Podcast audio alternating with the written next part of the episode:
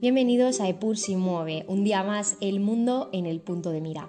Comenzamos el año 2022 y también la sexta temporada de nuestro podcast. Y como siempre es fantástico volver a contar con todos vosotros y con el cariño que nos brindáis. Es todo un placer.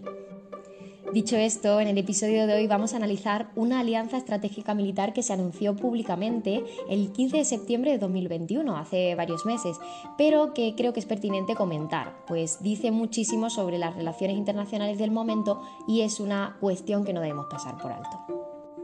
Pues bien, Estados Unidos, Reino Unido y Australia son los protagonistas de este ambicioso pacto de seguridad, denominado AUKUS, para compartir tecnología avanzada de defensa y así defender los intereses comunes en el Indo-Pacífico de dichas potencias.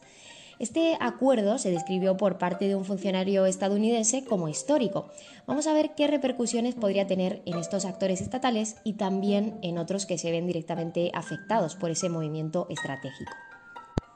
Vamos a analizar en primer lugar a China.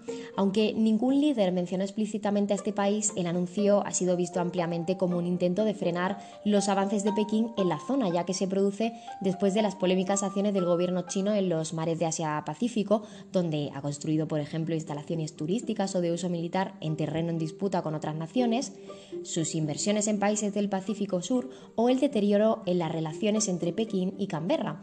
El gobierno de Pekín reaccionó a través de un portavoz del Ministerio de Exteriores que aseguró que el nuevo pacto amenaza con dañar gravemente la paz regional e intensificar la carrera armamentística. También criticó lo que llamó una mentalidad obsoleta de la Guerra Fría y advirtió que los tres países están perjudicando sus propios intereses. Por otro lado está la Unión Europea, que mostró su descontento por no haber sido informada del acuerdo.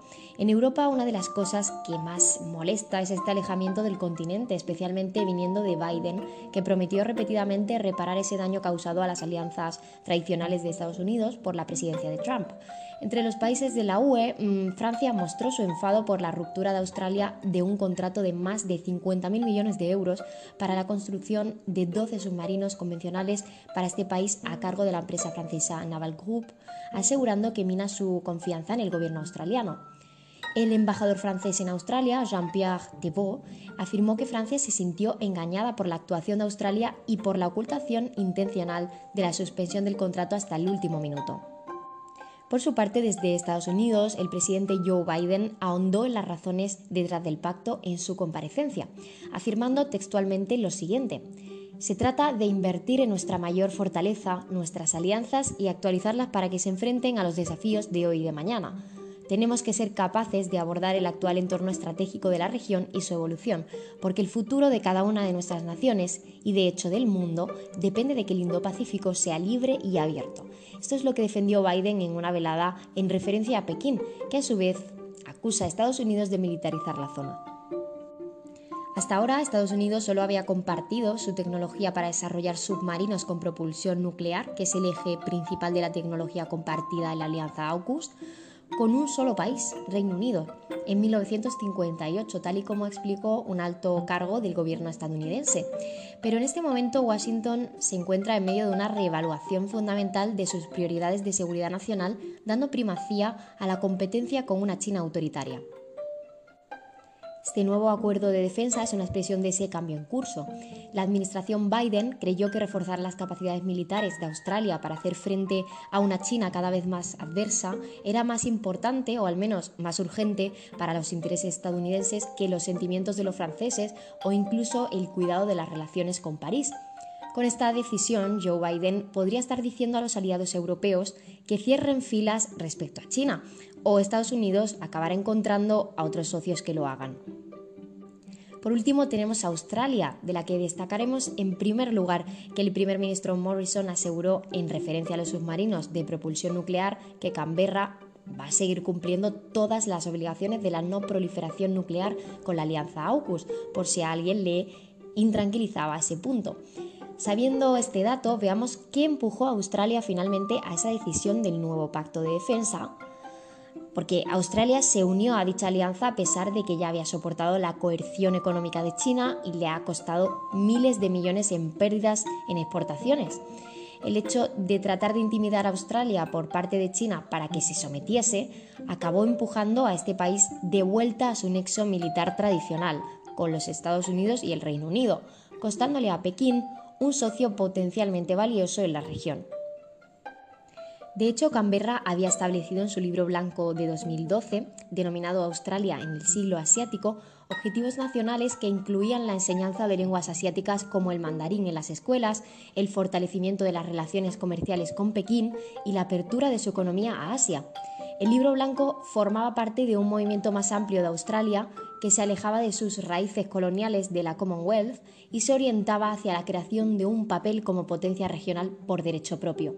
Naturalmente, Canberra pues, se dirigió a Pekín, el mayor actor de la región, firmando ambas potencias un histórico acuerdo de libre comercio en noviembre de 2014.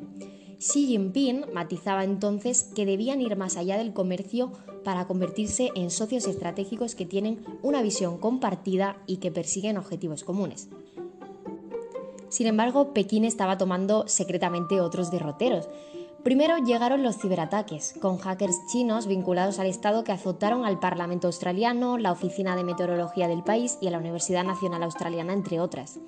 Luego vinieron los ataques a los medios de comunicación en lengua china de Australia, con informes de coerción, acoso e intimidación a cualquier medio que se atreviese a apartarse de la línea del Partido Comunista Chino.